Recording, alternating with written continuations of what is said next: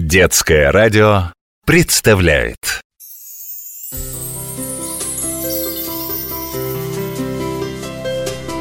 Нас окружают чудеса, озера, реки и леса Высоких гор, морей, глубоких тишина. И тайны древних городов Все в красоте привычных слов. Моя чудесная страна На вопрос, где на свете холоднее всего, наверняка многие ответят на Северном полюсе. Но это неверно. Географически Северный полюс далеко не самое холодное место на Земле. Есть у метеорологов, людей, которые изучают погоду, такое понятие – полюс холода. Это место, где бывают рекордные морозы. Полюсов холода на нашей планете несколько.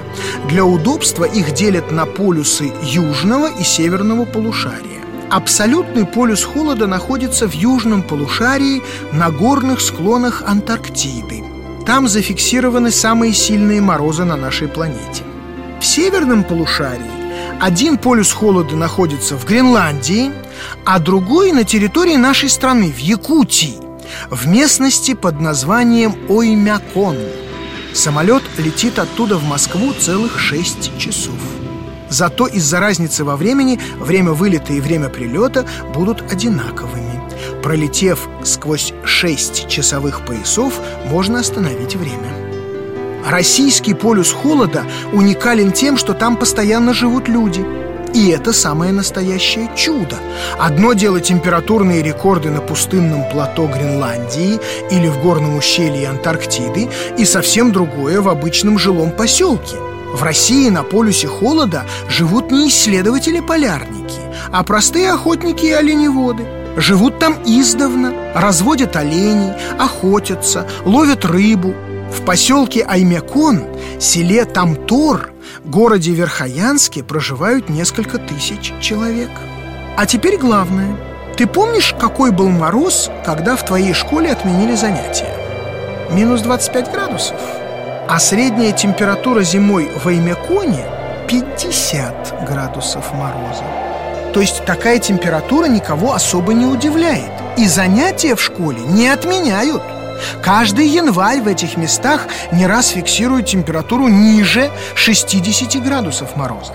Полюс холода открыл в 1926 году ученый Сергей Владимирович Обручев. Он первым обратил внимание на Аймеконскую впадину, на ее уникальную природную особенность. Оймяконский район находится в долине между трех горных хребтов – Горы окружают Аймеконское плоскогорье и задерживают холодный тяжелый воздух, не пропуская влажные и более теплые воздушные потоки с океанов. Исследуя долину реки Индигирки, Сергей Обручев обратил внимание на странный шум, как будто пересыпают зерно или ветер стряхивает с деревьев сухой снег. Куда ни обернись, всюду этот шум, а между тем ветра нет – и деревья не шелохнутся, описывал он. Это шуршало его замерзшее дыхание. Такой шум появляется при морозе ниже минус 50 градусов по Цельсию. Местные жители, якуты, называют его шепотом звезд. Еще одно природное чудо в Оймяконе – теплые ключи. Само слово «оймякон» переводится как «открытая вода», Несмотря на рекордные морозы, в самом холодном месте северного полушария лед на реках не толще оконного стекла, а кое-где вода не замерзает совсем. И хорошо видна резвящаяся рыба. Даже животные в Аймеконе особенные. Лошади мохнатые и толстые, а коровы больше похожи на яков. И коров, и лошадей разводят ради жирного молока, которое замораживают и хранят месяцами. Ездят же преимущественно на оленьих упряжках. Летом в Аймеконе бывает тепло и даже жарко, до 30 градусов тепла. Правда, лето очень короткое, и земля не успевает прогреться. Поэтому на глубине трех метров уже начинается вечная мерзлота.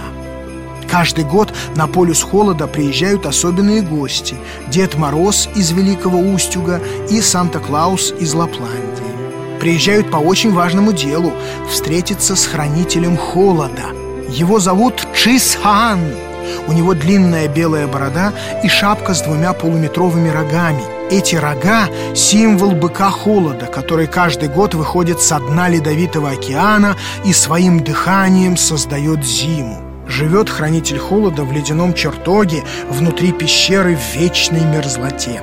Тут же хранится холод, сокровище Чисхаана. Он торжественно вручает своим братьям морозные ключи. Вот за этими чудесными ключами холода и приезжают наш Дед Мороз и Санта-Клаус, и другие морозы и морозцы из самых разных стран, чтобы потом дарить нам зимние снежные чудеса и сказки. Моя чудесная страна